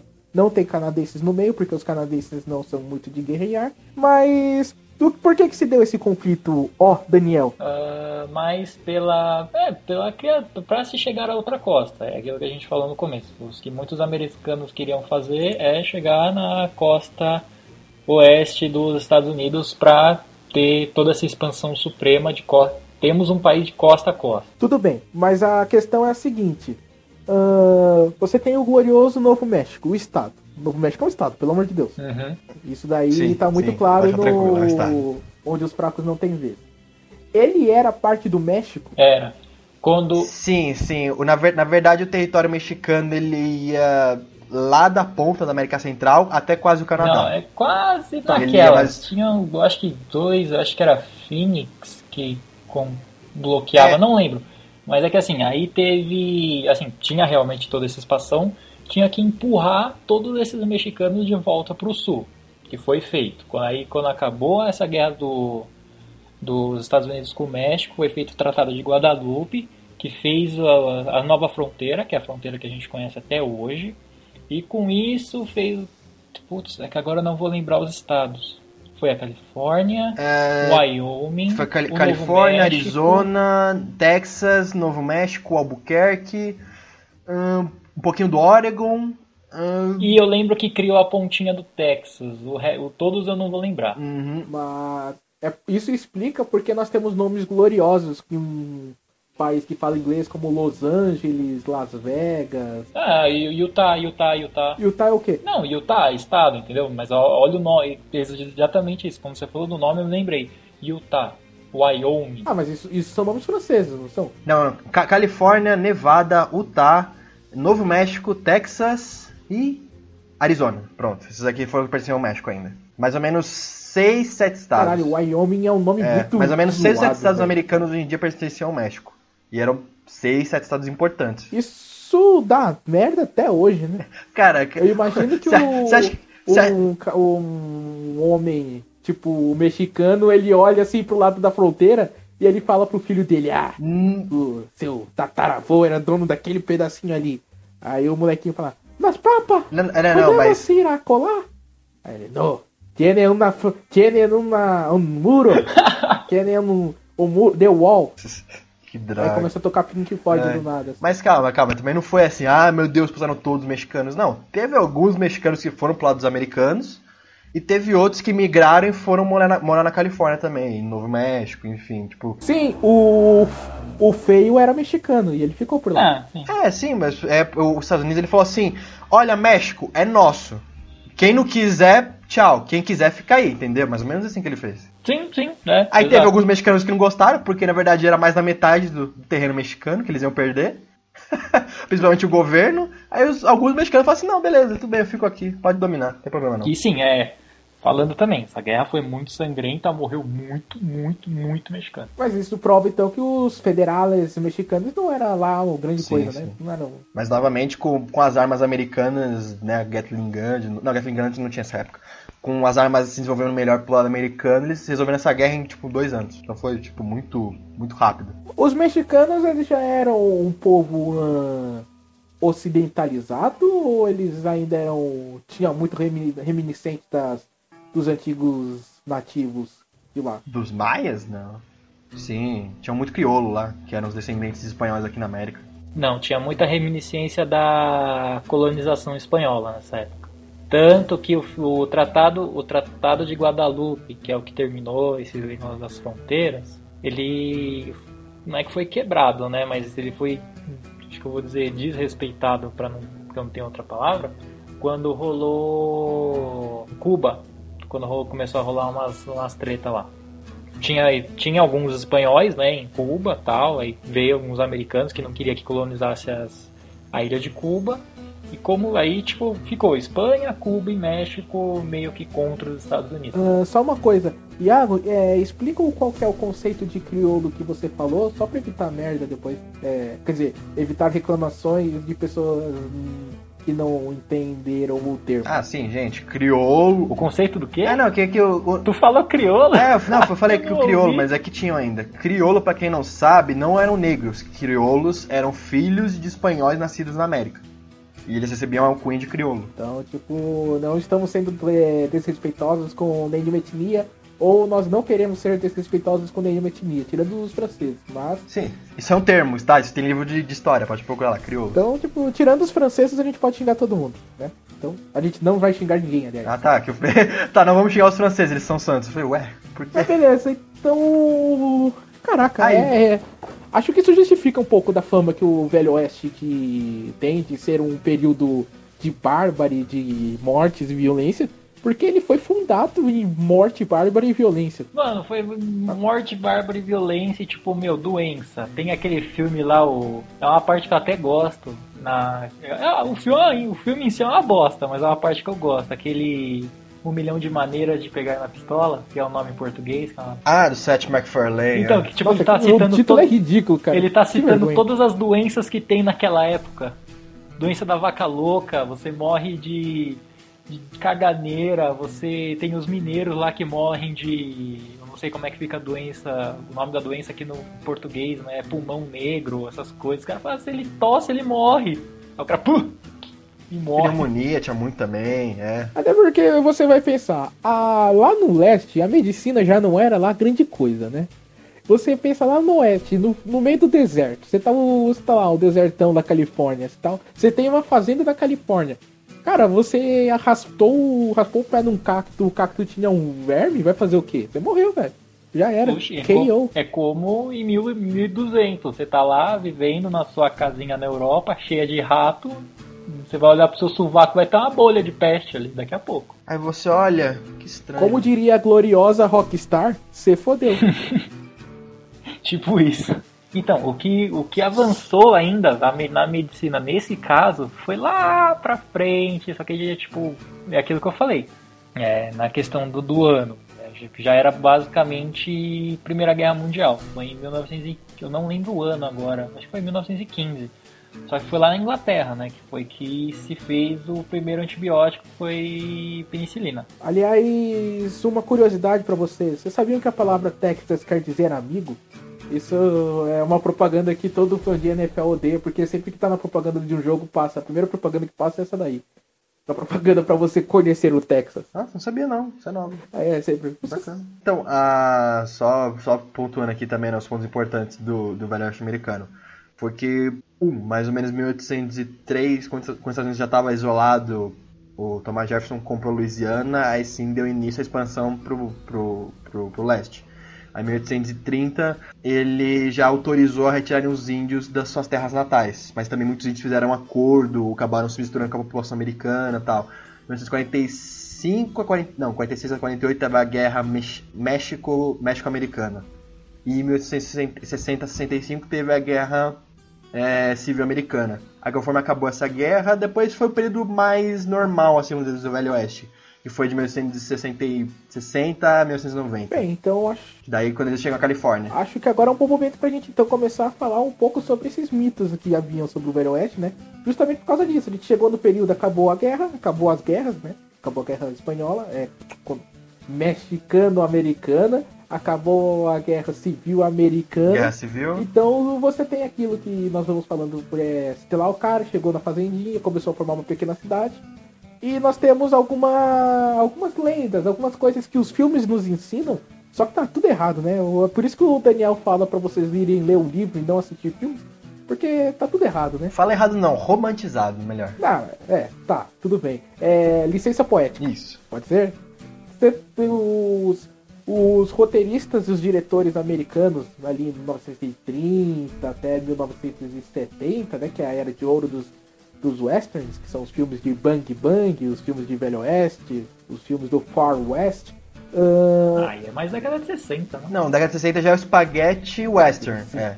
30 até 70. É, é, é porque na década de 60, 70 já é o Spaghetti Western, né? O Western americano mesmo era mais na década de 40, É, 30. você tem o. Você tem o primeiro período do John Ford e depois você tem o período do Sérgio Leone. No período do John Ford ele é um pouco mais pé no chão, um pouco mais. Fala bastante dessa batalha do homem contra o índio, do homem contra o. Do homem contra o índio, desculpa. Nossa, perdão pelo ato falho. Do americano branco contra o americano indígena e do americano contra o mexicano e tal. Só que você vê nesses filmes que o era uma putaria louca, né? Era uma terra sem lei ali. E você só tinha esses esses grandes atiradores de elite que eram acertavam o chapéu de um cidadão a 50 metros com um tiro da cintura, que chegavam lá e impunham a ordem, a lei, a honra na base do, da porrada. Mas não era bem assim, né, Iago? Não, totalmente. Não era nada assim, pra falar a verdade. Não era uma Westworld da vida. Não, não era um Westworld da vida. Cara, você tinha controle de lei, você tinha um controle governamental ali. Eram territórios mais autônomos, mas você ainda tinha um certo controle, você ainda tinha uma certa civilização, não era uma anarquia completa. Então, assim, esse negócio de. Ah, Velho Oeste era- era um terra sem leis. Não, na verdade, tinha, na verdade, muitas leis lá. Tanto que tinham. É meio que também depende de onde você mora, né? É, não, não, mas assim, as, mais as cidades, assim, mas até umas cidades pequenas também tinham. É, o que já às vezes não É, tinha, por não exemplo, tinha, uma mas é fazenda tipo assim, isolada. É você morar, é você morar nós aqui na zona leste e reclamar muito, entendeu? Não, eu sei, mas é isso que eu tô falando. Tinham certas cidades, por exemplo, tinha. Como é que era o nome daquela cidade? Downtown? Não, era. Deadwood e Tombstone, que eram duas cidades famosíssimas no Velho Oeste. Que eles ficaram por duelo, essas coisas. Cara, você tinha. É, então, você tinha, regulamenta... você tinha uma regulamentação assim, de leis que a própria cidade fazia que o povo respeitava, por exemplo. Os xerifes eram bem respeitados. Você tem cidades sim com, ca- com casos quase zero de homicídio, entendeu? Ah, no ano. Então, assim, as terras sem lei era meio que negócio. Não, não tinha um cara que começava uma briga no meio do bar. Ah, tô com arma aqui e matar todo mundo, que eu posso. Não, era, isso é coisa de filme. Ah, não, é, isso não rolava. No, no salão era no punho. Não era o que você tava lá no salão, ah, você tinha um camaradinha tocando piano lá no salão todo feliz, as, as, as primas passando por entre as mesas, aí um cara olhava pro outro e dizia, ô, sua mãe é minha. aí os caras já começavam a se bater e ia lá pro lado da, de fora da rua. Não era bem assim. E os- Devia ter até acontecido, você mas tinha uma os você tinha os Rangers, você Sim, uma vez ou outra até, até Não, uma mais. vez ou outra, até hoje isso acontece. Antigamente era até mais raro. E em Manaus, recentemente, o Daniel, rolou uma briga porque um dos caras teria afirmado que era o homem, o homem mais bonito do bairro. Aí Oxi. virou uma porradaria generalizada. É, É, cara, então, você tá vendo? Tipo assim, o pessoal lá antigamente tinha leis, respeitava o xerife, respeitava os rangers, respeitava os caras lá, assim. Era uma coisa bem organizada até pra época, até porque como não tinha... É, não tinha ninguém ali cuidando deles na época, na época da Guerra Civil Americana, eles tinham que se cuidar. Porque senão ia ser tudo destruído se fosse terra sem lei, não ia, não ia progredir. E uma coisa que eu li que é muito interessante é que a questão da arma não era tipo todo mundo tinha sua arma, assim, andava com ela no coldre, É. assim. Eu vi que tinha cidade, por exemplo, que você tinha. Acho que você falou também, né, Iago, que você tinha na entrada da cidade é. é, seja bem-vindo, você é bem-vindo à cidade, mas suas armas não. Deixe suas armas no. Isso era um cartaz. Ah, não, é isso, tinha bastante. O que mais tinha, assim, nessa, nesses lugares que era mais pacífico era tipo. Um, um, fi, um cara que dá uma arma pro filho que era do Tatara Tanto bisavô. que a. É, não, mas a regulamentação de arma era até muito mais forte no Velho Oeste do que é hoje em dia, por exemplo, nos Estados Unidos atual. Você vai no Walmart e compra uma, uma, uma, uma Desert Eagle, por exemplo. Lá tinha naquele tempo não tinha. Era raramente esse pessoal que tinha arma podia entrar na cidade com ela. Não, não, não. Por exemplo, assim, você vai hoje em dia no Walmart e compra uma Desert Eagle, assim, facinho. Antigamente você não, não tinha esse negócio de, de, ah, loja de arma. Não tinha o que? Desert Eagle ou Walmart? Ah, não. É, a piada foi boa, Daniel. Eu concordei com você. A sua piada foi boa. Mas é, é só um, voltando uma coisa, ô, Iago. É, depois do filme do Michael Moore, o Tiros em Columbine, a Walmart Columbine. parece que parou de vender armas no, em seus mercados. Mas a- o, americano em si, ele tem muito forte essa questão do, direito de Uhum. ter armas, mas ele vem um pouco dessa época também, né? Só que não era, tipo, não era Vida Louca parte 2. Não, não, é, até porque quem tinha muitas armas, por exemplo, é xerife. Eles têm muito esse costume porque é mais por conta, na verdade, da independência e da guerra civil do que do Velho Oeste. Porque do Velho Oeste é uma coisa muito de pai pra filho. Lembra, lembra, lembra aquele capítulo do Preacher que o pai da Tulipa ensina ela a atirar, dar uma arma pra ela de Natal, essas coisas? Sim. Aquilo era uma coisa de faroeste, mais coisa de todos os americanos ter arma em casa, mas por conta da independência, da guerra civil, que eles tinham pra se defender dos invasores, entendeu? Isso é uma. Mano, a morte dele foi a melhor de todas. Do pai da Tulipa. É, Puta que pariu, cagando. como eu ri quando eu li aquilo. Por que você não participou do cast de Preacher, ô Daniel, seu vacilão? Porque ele leu depois. Porque eu não tinha lido É. ainda. Eu comecei a ler quando eu tava Ah, que editando. merda. Puta que pariu. Mas. Ô, Iago, você falou que eu iria aprender muitas coisas quando você fosse começar a falar de Buffalo Bill e Billy the Kid. Sim, pois Quem não. são Ah, antes de eu falar deles, esqueci uma, esqueci de falar uma coisa, outra coisa aqui. A gente tá falando de armas. Nelson, por favor, me chuta mais ou menos a média num ano de homicídios que você acha que tinha no Velho Oeste. Chuta um número aí. que Você acha que tinha? 50, Menos. 20, Menos. caralho, 5. Acertou, sim. É, mesma você coisa. tinha em média. É, não, por armas Não, de assim, fogo, ó, você tinha em média. É... Não, isso isso foi contabilizado. Que é o maior número de homicídios que você tinha na época mais ou menos do Velho Oeste era 5 homicídios por ano. Não, então, assim, o ruim é, é aquilo que eu falei, o confiar nesses números, porque, meu, registro daquela, naquela época não era o forte, né? Mesma coisa que eu perguntar, é que eu não, é melhor eu vou, vou fazer o mesmo esquema que você fez antes de falar alguma coisa pra não estragar a surpresa pro Nelson. Nelson, você já ouviu falar do Billy the Kid? Já. Quantas, gente, quantas pessoas você acha que ele matou? Tá, já tô acreditando que ele não matou ninguém. Ele matou. Essa é boa Chuta um também, número, me dá um número. entra no Billy the Kid. Eu não manjava dessa história, não. Mas beleza, ele deve ter Não, matado não, umas duas. não, não, é, não, não. Ele falava que ele matava uma pessoa a cada 10 minutos. Ele falava isso pros outros. Só? Três? Ei, um pouquinho, mais um. Quatro. Que horror, cara. É.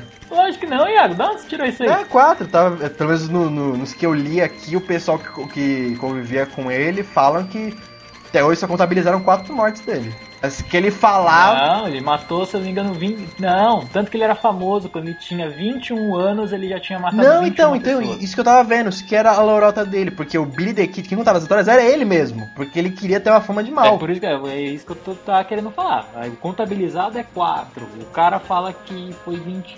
Quando ele fez 21, ele matou 21. O que, que você vai acreditar? É, e- Qual que você vai levar? É, não, é, não, não, não, não, não, não, mas, não, mas esses quatro Mas- caras que ele matou, Quatro foi caras. todo mundo que, que, que, que falava que tava ao redor dele, que deu depoimento pra xerife, essas coisas, que falou que ele matou.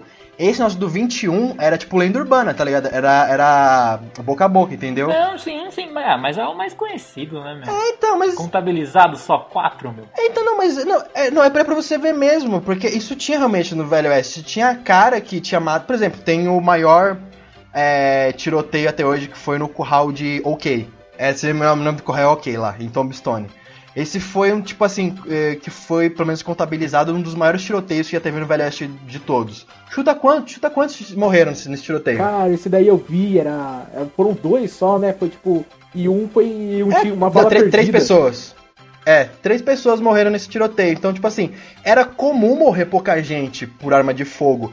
Era muito mais fácil você morrer por uma arma branca, que, por exemplo, não, não fazia barulho e era mais silencioso, era mais fácil você matar, do que um disparo de uma arma. Ou até mesmo se você morrer por causa de uma doença, entendeu? Tinha muita morte no Velho Oeste? Tinha, mas não era por arma de fogo, era muito mais por conta de uma doença ou de rivalidade. O cara tinha que te matar, não ninguém podia saber, então ele usava uma faca. Agora, quatro mortes na vida, quatro mortes seu vizinho matou hoje, o Ian. É, por exemplo, o Billy the Kid foi um dos maiores mentirosos que tem até hoje. Ele, ele contava as histórias dele por boca a boca.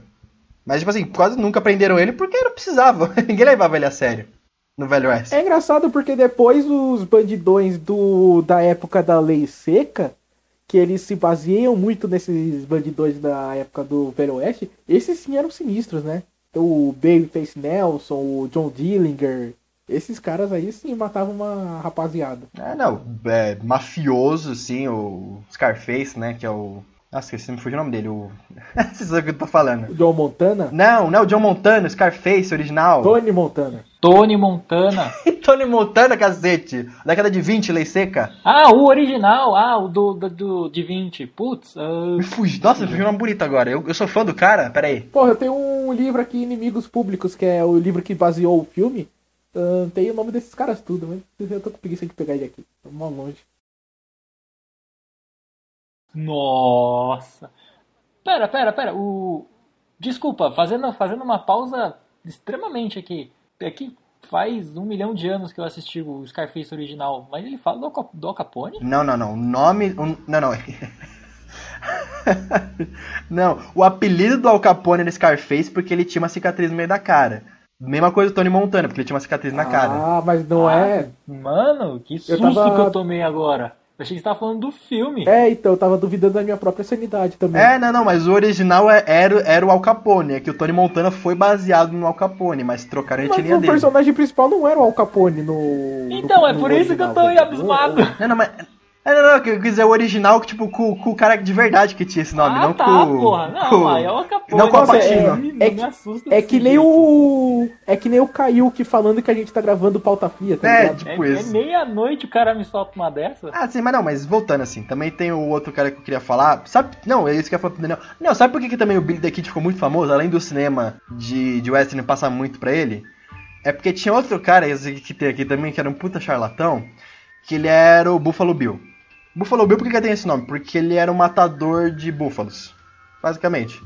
Ele era um latifundiário. Então ele deveria ser o Buffalo Killer. Deveria, mas o apelido dele ficou Buffalo Bill, não sei porquê. Ele era também, ele era um cara que tinha fazenda, tudo, e ele ficou muito famoso porque matava o gado dos outros. porque ele, o pessoal começava muito a comer o pasto dele, então ele ficava puto e matava o gado do, o gado de todo mundo. Aí mais pra frente, ele teve um show, é, o Buffalo Bill. Ele ficou muito famoso por causa de- desse negócio dele matar búfalo e tal, todo mundo começou a coitar dele, o pessoal começou a ficar longe das fazendas dele. E ele, depois, depois de um tempo, mais ou menos em 1980, ele foi ter um show de Velho Oeste que chamava Oeste Selvagem, se não me engano. É, que, é Oeste, Oeste Selvagem, Buffalo Bills Wild West Show. Onde era meio que um show, vamos dizer assim, sabe, de circo, de teatro, de apresentação? Um freak show. É, tipo isso, e ele contava lendas do Velho Oeste naquele tempo. Tanto que o famoso, não sei se alguém conhece, já ouviu esse nome, o Touro Sentado, sabe, o, o indígena, que todo mundo Aham. tem um apelido meio que assim. Esse Touro Sentado era um índio da, da peça dele. E até hoje, acho que no cinema, em desenho, essas coisas, usam muito esse nome de Touro Sentado por causa da peça dele. E ele até Pica-pau. falava. É, o pica-pau. E até o Buffalo. E até o Billy the Kid teve um especial na peça dele também. Caralho, eu sempre achei que o Buffalo Bill era um. Ele tinha esse nome porque, tipo, ele era meio indígena, tá ligado? Não, não, ele, ele, ele tinha um show com um indígena. Na verdade tinha turco, tinha árabe, tinha cosaco no show dele, tinha tipo, vários freak show na, na- no negócio dele. Caraca, os malucos iam, cruzavam o fucking oceano pra participar num show bizarro no meio do nada. Nem que tá de parabéns. É, pois é. E tipo assim, muitas lendas do Velho Oeste surgiram com esse show do Buffalo Bill, até mesmo do Billy the Kid de fora, outros fora da lei muito famosos. Então assim, o Billy the Kid ele é, ele é um bostinha, pra falar a verdade. ele mentia muito e depois ainda cresceram as histórias dele, pra falar a verdade.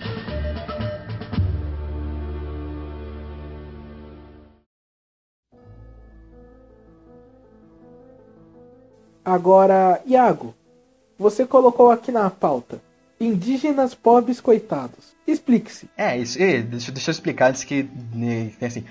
Os índios norte-americanos foram caçados, foram expulsos das suas terras? Foram. Tem até um episódio, tem um episódio muito triste que chama. Que os índios. O último dos moicanos. Hum, Não, não, não, não, não, por favor. Esse filme não. Eu gosto da trilha sonora, mas esse filme não. Que quando os índios. Pô, mas comer, mano. O cara dirigiu pra Eu caramba. sei, mas é três horas de filme, não aguento ver. Que os índios, quando eles foram expulsos, acho que foi do Texas, não lembro onde é que foi, pelo Rio Grande, eles chamam essa passagem de Terra das Lágrimas. Que tipo, é um episódio muito triste dos índios, muito tiveram que se render.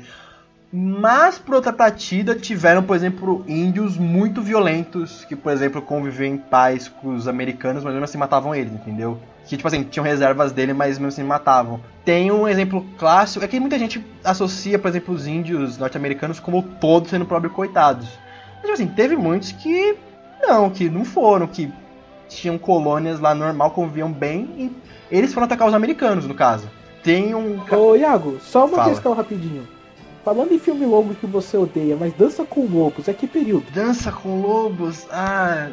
Ai, não é que faz tempo que eu vi, mas... Cara, nunca assisti essa merda, Olha, velho. deve... Ah, porque Dança com Lobos eu lembro que ele foi mandado pra uma diligência, né, pra... Ele ia guardar, aliás, ele ia guardar um posto de, de defesa, o último posto de defesa na invasão pro oeste. Aí por isso que ele entra em contato com os índios e tal, né? Olha, sério, o último posto de defesa deve ser mais ou menos. Quando a gente já tava achando na Califórnia? Não, não lembro, depois eu tenho que rever esse filme pra ver direitinho. Ah, mas ele não. Ou ele, ou ele, tava, na ele tava na Guerra Civil Americana. É, É, bom, enquanto o Iago tá vendo aí, sei lá, o na Guerra Civil Americana, Nelson. Eu vi aqui agora. Ah, uma coisa que aconteceu também foi, assim, que acontecia na relação dos índios, é, assim, nessa época também houve uma grande expansão ferroviária, né? Principalmente porque tinha que chegar para o outro lado. E o que mais ferrava foi a é, assim, quando se está construindo a parte da ferrovia, a parte da ponta, entendeu? Tipo, muitos dos empregados que ficavam ali trabalhando na ferrovia, eles ficavam escoltados. Mas mesmo com, essa, com essas, esse tipo de escolta, as mortes ainda aconteciam. Sim, sim. Caraca, que ato falho, né? A gente não falou das construções das ferrovias no. Aliás, não foi um ato falho porque a gente tá falando dele É. agora. Caramba, nós somos fodas. Parabéns, Daniel. É, eu lembrei disso agora. Muito bom, muito bom. É, não, mas tem uma coisa que também engloba o negócio dos índios. Muitos deles, o que não moraram em cidades, moravam em desertos. E esses que moravam em desertos, o povo americano tava nem aí. Só queria atravessar pra chegar logo na Califórnia. Aí muitos desses índios estavam de boa, eles atacavam os americanos, que eles consideravam invasores de terras, tá? Mas eles não, os caras estavam passando por ali. Tem até relatos de índios canibais, que, que às vezes saqueavam cidades, saqueavam pessoas pra fazer rituais e tal. Tem até naquele filme Rastros de Ah, mas Maldade isso são tal. vários, não, é, né? não, não era uma coisa muito grande, eram casos isolados, mas tinha, assim. Aliás, eu, eu vou fazer uma crítica. Eu não posso fazer uma crítica porque isso dá spoiler da nossa aventura de RPG também. Que droga. Bem. Então não faz, fica quieto. Ah, que merda, a gente tem que jogar logo essa porcaria. Vamos gravar essa aventura? Eu falei pra gente começar a gravar, vocês têm frescura na bunda. Eu vou, bora. Não, a gente vai gravar dessa vez, a galera vai entender quando sair várias coisas que a gente tá comentando aqui. Mas alguém ah, colocou que em seu background que foi atacado por índios canibais. Aí eu falei, firmeza, vou procurar que tribo pode ser atrelada a esse fato.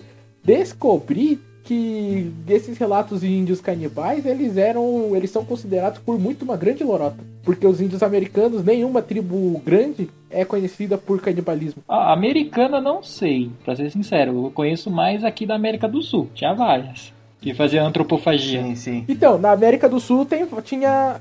Na América do Sul tinha. Mas agora nos americanos. Porque tem- é, eu sei que eu vi também. algum- Tem vários filmes que falam de índios canibais, é, westerns. Tem até um filme horrível com Kurt Russell, moderno, que é. Que fala de índios canibais zumbis, que é ainda pior. Ah, você não gostou desse filme? Puta, eu adorei, cara. Nossa, é horroroso. O Bona, Bona Rock Tom, é, Bonnie Tomahawk. Cara, mano, é, para, é muito bom esse filme. É, mas assim, vo- voltando Depois um pouquinho só pra questão dos índios, é, assim, não, po- é, não vou falar que foi uma questão meio que de amizade também, porque nessa nessa questão aí da exploração do Oeste nos Estados Unidos e tudo mais, tem aquele episódio da. Como é que é o nome da indiazinha que tem no filme Uma Noite no Museu? Pocahontas? Não, essa é da colonização. É. Caraca, como é que é o nome dela? Saca. Pocahontas. Saca, saca, saca de Auea? Saca, saca Gauea? Não lembro. Uma parada assim. Mano, você tá exigindo que eu me lembre do nome de um personagem coadjuvante de uma noite no museu? É isso? Ah, é importante pra história do país, porra. Não, beleza, cara, mas. De um filme, que o filme é Não, muito só bem. falando, tem essa relação, que ela ajudou lá o Lewis e o Clark na exploração das terras da Louisiana, na exploração das terras do Oeste. Tudo bem que isso é um pouquinho pra trás, eu só, tô, só queria botar esse assunto na mesa, pra não falar que a gente não falou. Pra não falar que não falei das flores. Mas enfim, uma coisa que a gente havia abordado durante o, ca- o cast, então, é que duelos com armas de fogo não só não aconteciam tanto, quanto também não era aquela coisa absurda de os caras parados assim a uma distância grande e o maluco dar um tiro no meio dos olhos do, do outro cidadão. Porque é, aquelas armas era como. Se rolou foi uma puta cagada. É, É. exatamente. E quando acontecia, e quando aconteciam os duelos, eles iam pra fora da cidade. Porque senão lá tinha o pessoal também armado que ia dar em cima deles, que eles não queriam bala É, perdida. não era no meio da avenida. É, não era no meio da- do bar, ah, os caras, esse cara, não. Eles marcavam, tinha dia, tinha dia, tinha horário, eles chamavam lá certinho, tinha a regra no duelo, cara. e eles também só podiam atirar de perto, que a arma não, não pegava muito bem a precisão de Cara, longe. isso é Então, tão era- triste era um duelo bem descobrir isso, velho. Que os duelos eram É. é, Hollywood. É tão, sabe, a, a morte da inocência, o fim da infância. Sabe aquela cena do. Eu acho que é por um punhado a mais de dólar, que tem seis malucos lá na frente do cliente, ele dá. Ele vai. Não, ele pega a arma em uma só. Tá, tá, tá, tá, tá. Mata os seis numa só. Então, aquilo lá.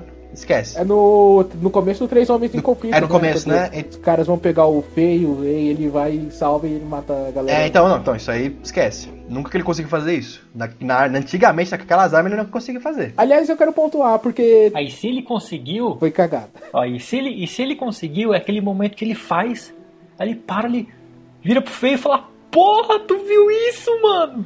Moleque, tira a foto e boca- botar no Insta. Vai tirando o pai aqui, tio. Não, Três Homens em Conflito, o cara, tipo, tá sendo enforcado, ele acerta a corda, tipo, uma distância absurda. Ah, ele acerta a corda, faz O plano falar dos caras é É. baseado nisso, nele acertar a corda. Ele tá lá na casa do caralho ainda. É, é, tipo assim, velho, é, é nunca. O coach era uma arma muito potente, era muito boa de ser usada, mas era muito imprecisa naquela época. Aliás, Então, assim, gente, isso é uma, esquece. uma pequena treta que eu tive com o Mike uma vez.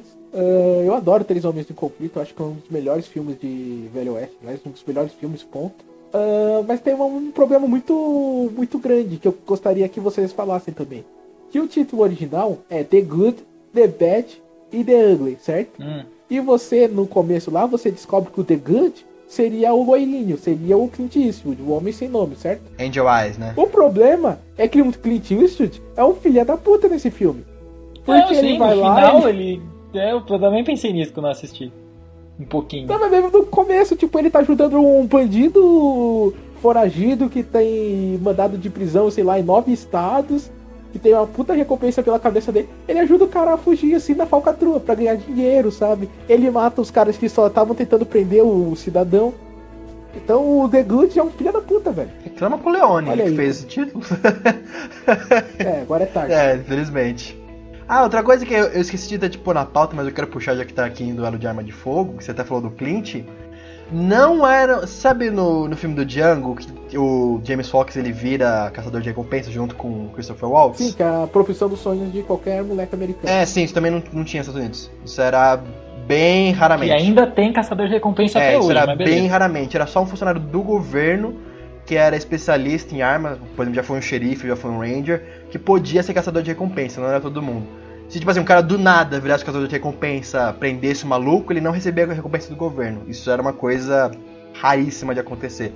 Você virar caçador de recompensa. Aliás, essa questão das recompensas rolavam? Ah, rolava, né? Rolavam, mas até, até, até por eles serem bem raros os, crime, os crimes no Velho Oeste, também eram bem raros os caçadores de recompensa. Era tipo o cara roubou no poker, ele tinha uma carta escondida no poker. Não, é, aí recompensa esse cinco tomava dólares. uma bifa, uma bifa no meio da cara. É, é, mas tipo assim, o cara tentou assaltar um banco, não conseguiu, até porque os bancos naquela época eles eram muito bem protegidos, não eram que nem nos filmes também. Nas bandidas. Que elas saltavam um banco subindo a corda bamba. Não, não, não, não, não. Finge que esse filme não existe, Iago.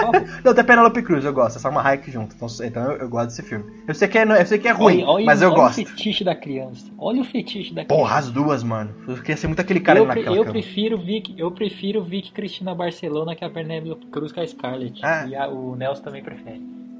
Eu, eu não posso concordar nem discordar, porque eu não sei se vai ser ofensivo. A gente tá elogiando duas mulheres Agora já lindíssimas, tá bom, gente? Tá? Não reclame, pelo amor de Deus. A gente tá elogiando elas. Não, mas é, ó, tipo, se você pensar, você está objetivando a Salma Hayek e a Penélope Cruz. Mas eu é falei que elas são lindas. Eu não tô falando o quê?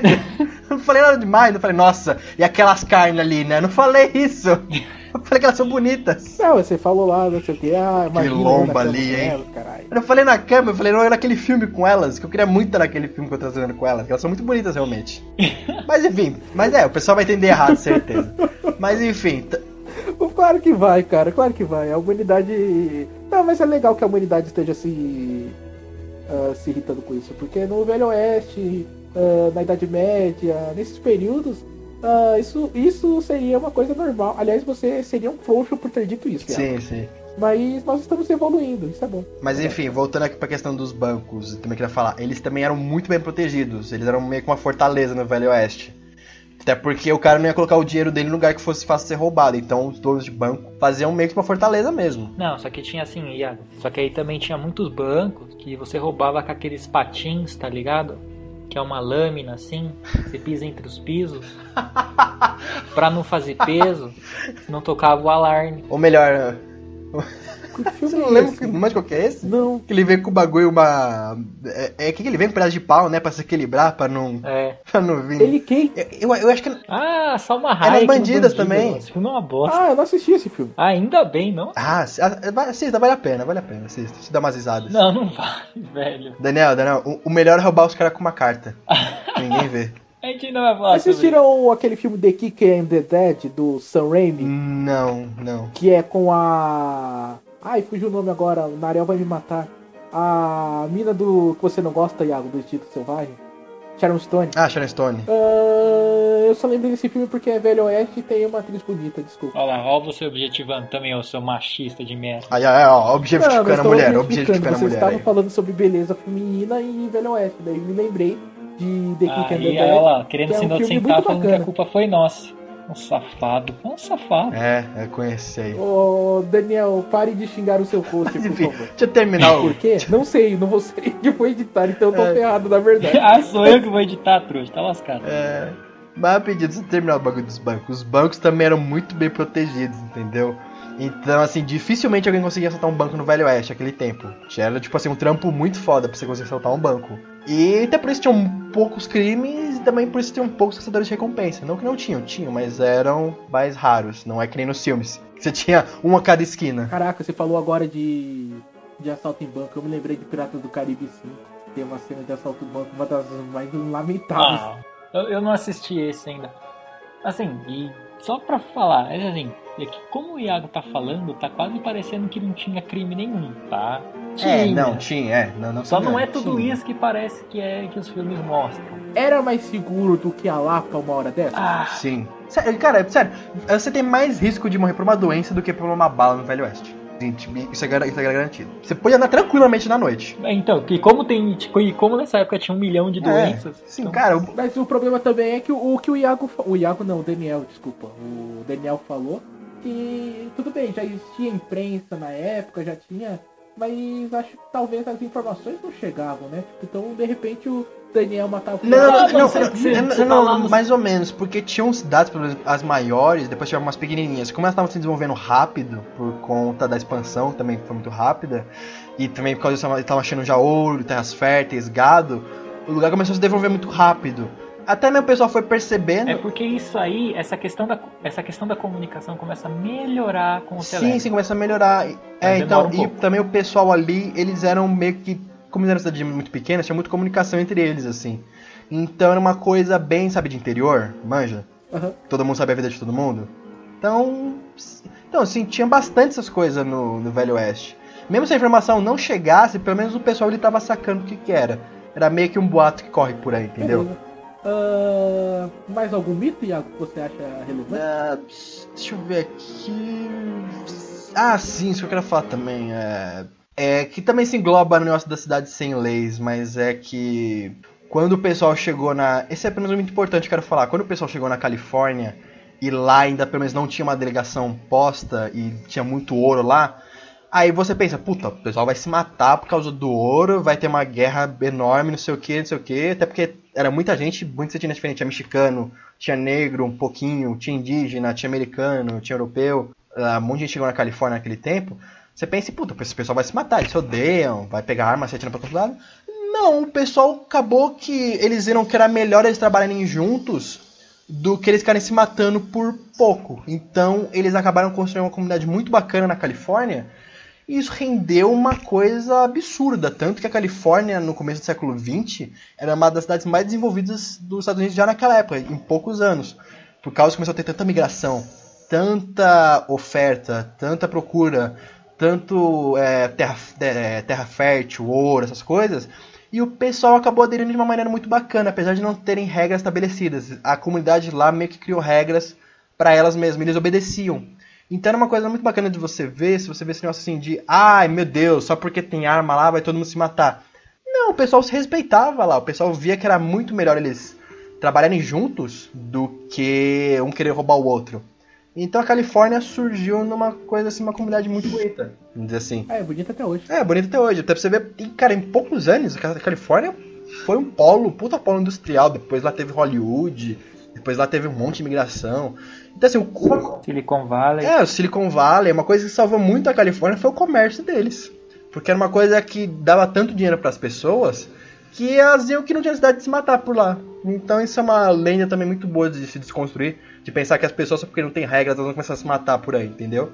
Não, não é bem assim. Eu só queria falar só mais uma coisinha. É que assim, é, é uma, é meio que uma noção que seria bom pra quem tá escutando ter. É que assim, uh, é a questão da população, o total da população. Uh, apesar de não ter tantos crimes assim, você ainda matar uma pessoa pela cidade ser pequena, ser uma população bem menor do que é hoje, assim, dava diferença, entendeu? Era um bagulho grave, não só pelo fato de você tirar a vida de uma pessoa, não é que tipo assim, imagina que você mora, vai, Iago, você mora com quem aí na sua casa? Meus pais. Só. Só. Se eu tirar seu pai daí, vai sentir, né? Sim. Vai fazer uma puta diferença. Porque ainda mais que é Sim, uma sim. população de três pessoas. Você tá matando Uhum. um terço da população, entendeu? Só pro pessoal ter um É, pouquinho não, essa noção. sim, sim. É, não, sim, sim. Apesar de serem pouquíssimos homicídios, eles eram sentidos. Você imagina, uma cidade com 5 mil habitantes. Só alguns ali morrer, todo mundo fica sabendo, fica chocado. É verdade. Mas então, pra indo pros porém fins desse cast, ah, o que eu queria pontuar é, como nós falamos aqui, nessa, com a companhia dessas belas moças que estão junto comigo, a questão da minha cabeça, falando comigo agora nesse exato momento, Eu não duvido, eu não duvido, não duvido, não duvido, não duvido. mas a gente tá aqui falando, a gente acabou falando muito pouco do filme Os Imperdoáveis, né?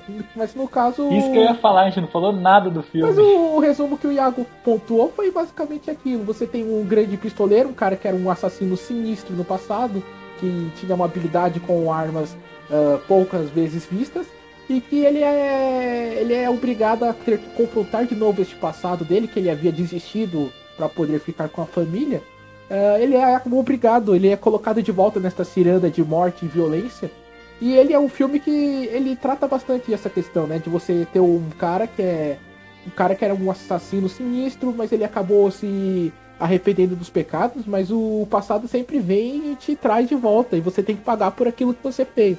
É. Mas como a gente viu hoje, ah, muito daquilo é bullshit, né? Você não tinha uns assassinos sinistros, você não tinha os crimes em que o, você precisa da figura de um assassino pior do que os assassinos sinistros para colocar um pouco de justiça e um pouco de ordem naquela terra sem lei. Mas basicamente, o filme, ele- o filme é de 92, então, né? Ele conta com Clint Eastwood. Clint Eastwood é um dos maiores. É o rosto do Western Spaghetti, podemos dizer assim, né? Aquela cara carrancuda, toda seca, a boca parecendo um pedaço de madeira, o olhar tipo, penetrando dentro da tua alma.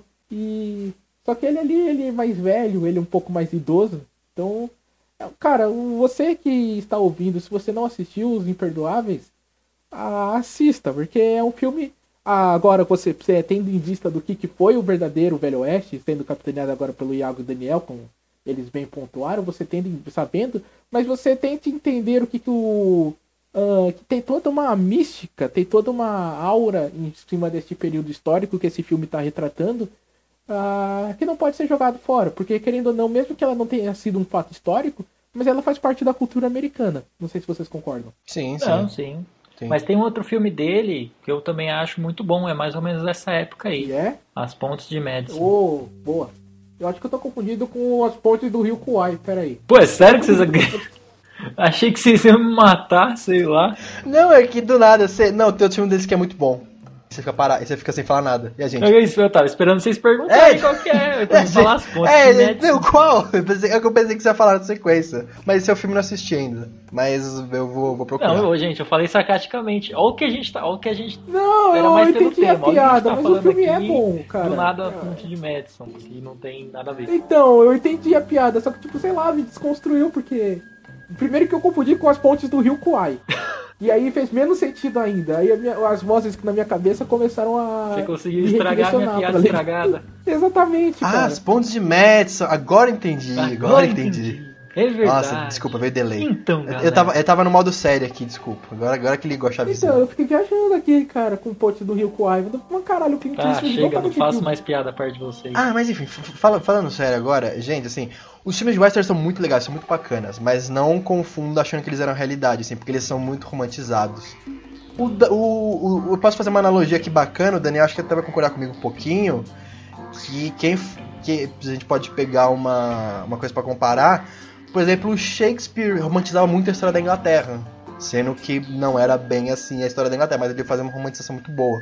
Até, por exemplo, o Ricardo III, aquela peça famosa dele que tratava o rei, que prendia as crianças na torre e tal. Ele fazia o rei como se fosse um monstro, como se fosse um corcunda, como se fosse. Mas ele prendia as pessoas na torre, que é a torre de Londres, então. É, então, é. Não é não, não, tão- mas ele retratava. Não é tão Não, ele, é, ele romantizado tratava assim. o rei como se fosse, sabe, um bicho de outro mundo.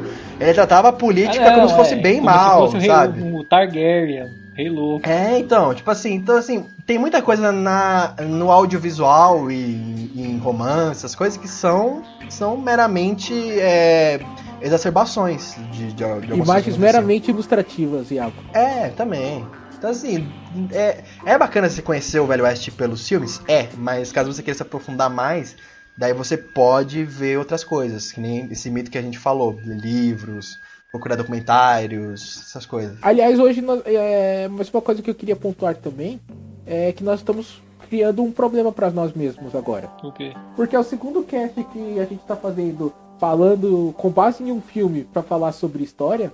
Então já virou uma série, só que é uma série sem nome. Ah, não, isso Olha é aí, fica aí no cast histórico baseado em filme. Cast dos filminhos. Bom. Não, mas fica aí no ar pros ouvintes. Ouvintes, se vocês tiverem um nome criativo, ah, diga-nos qual é o nome que você acha que pode ser pra essa série. Tirando.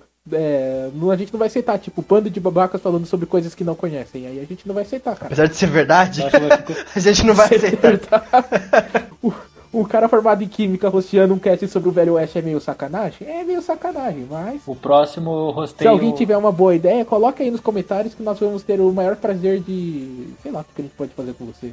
Eu e o Daniel somos formados em relações internacionais, nós tivemos aula de isolacionismo americano, então a gente escapa um pouquinho. No próximo, quando tiver um cast de química, eu faço o host, tá? O- Não, não, a questão não é essa. A questão é simplesmente que eu quero que os nossos ouvintes eles interajam com a gente, deixando dicas, ide- ideias de nomes para este cast. Sabe que eu, eu vou comentar, não preguiçoso, pensa você mesmo no nome. Não, caraca, mas eu, eu quero, eu quero, principalmente. ah, principalmente nada, mas eu quero que a galera. Comentem, seus infelizes. Ah, galera, recomendações. Vocês têm alguma recomendação? Eu não sei o que fazer agora, porque se o Kai, Kaiuki estivesse aqui, ele iria mandar a gente fazer um top 5. Mas. Não, não, recomendações, recomendações. Trilogia dos dólares, Sérgio Leone. Pronto, já falei. Vou ser o primeiro. É, trilogia dos dólares e. Não, tá bom, tá é, bom. O, o- o- não tem o- outra o coisa. Daniel faz a trilogia dos dólares, eu faço a trilogia do Era Uma Vez, que eu adoro. E eu indico o nosso cast sobre o velho. Hahaha. É, pode, tem um pouquinho de tema de isso. É, pra quem, pra quem não sabe, o Sérgio Leone foi um cineasta muito famoso do cinema de western, né, que fez praticamente o Clint Eastwood, o nome dele. Ele fez a trilogia dos dólares, que é Por um Poeda de Dólar, Por um Poeda de Dólar a Mais, e O Bom, o Mal e o Feio, ou Três Homens em Conflito, que são excelentes filmes, recomendo todo mundo ver esses filmes. Fez, assim, praticamente o que cinema de western é conhecido hoje por causa desses filmes. E os que eu indiquei é a trilogia do Era Uma Vez, que Era Uma Vez no Oeste, Quando Explode a Vingança, porque eu não sei porque tem Era Uma Vez, e tem Era Uma Vez na América, que também são filmes fodas. E Era Uma Vez no Oeste é um dos meus filmes favoritos até hoje. Adoro esse E é filme. legal porque é um filme curto, né? É um filme dá pra assistir rapidinho. Não, todos, todos, é, todos. Tem menos de. Tem, tem mais de duas horas e meia. Curtíssimos. Puta, era uma vez na América, é, é foda, velho. Você assiste assim, você tem que dar uma parada, tem que dar uma desanuviada. Porque... Na Netflix é 3 horas e 40, a versão do Sérgio Leone é 4 horas e 20. é um Senhor dos Anéis da vida, cara. E tem a trilha sonora dele Morricone, eu li uma- a gente falou. É legal porque hoje a gente falou mais do, do período histórico do que do cinema, então não é que a gente esqueceu. Então eu já, eu já desmontei o argumento do, de algum hater por aí. Ah, não falaram de Ennio Morricone, é por causa disso. Você não, O Ennio Morricone não tava vivo e nessa você época, não gente, tava então, andando assim a cavalo, de repente começava. Ah, ah, pau, pau, pau. Não, porra, essa música. Então, tipo, acho que é isso, né? Vamos terminar por aqui antes que eu falo mais merda? As vozes na minha cabeça estão me zoando muito antes, né? vamos, vamos. Bem, caro ouvinte e cara ouvinta, ah, muito obrigado por me escutar estas pessoas que vos falam. Ah, nós pedimos então que vocês vão no nosso humilde site, ah, leiam nossas humildes críticas, nossos humildes contos e nossos humildes artigos. Ah, vão no nosso canal do YouTube, ele anda meio parado, mas é, coisas novas estão por vir, ou não. Eu posso estar falando isso apenas para enganar vocês. Mas curtam lá, porque não machuca você curtir o. Aliás, seguir o canal, né? Ah, vocês podem também fazer o quê? O que, que eles podem fazer, Iago? Eu nunca sei o que dizer aqui. Tem nossas redes sociais aí, é só vocês. Termina, termina seu modo rapper, Iago. É, tem nossas redes sociais, só vocês forem, curtirem. Assinem o canal, deem like e compartilhem. Pô, Tá bom, Nelson, já acabou. Mas tem que continuar, cara. paz. Que droga. Mas enfim, galera, é isso. Façam o que o Iago mandou e não façam o que o Iago faz. Até mais. Até mais, gente. Falou.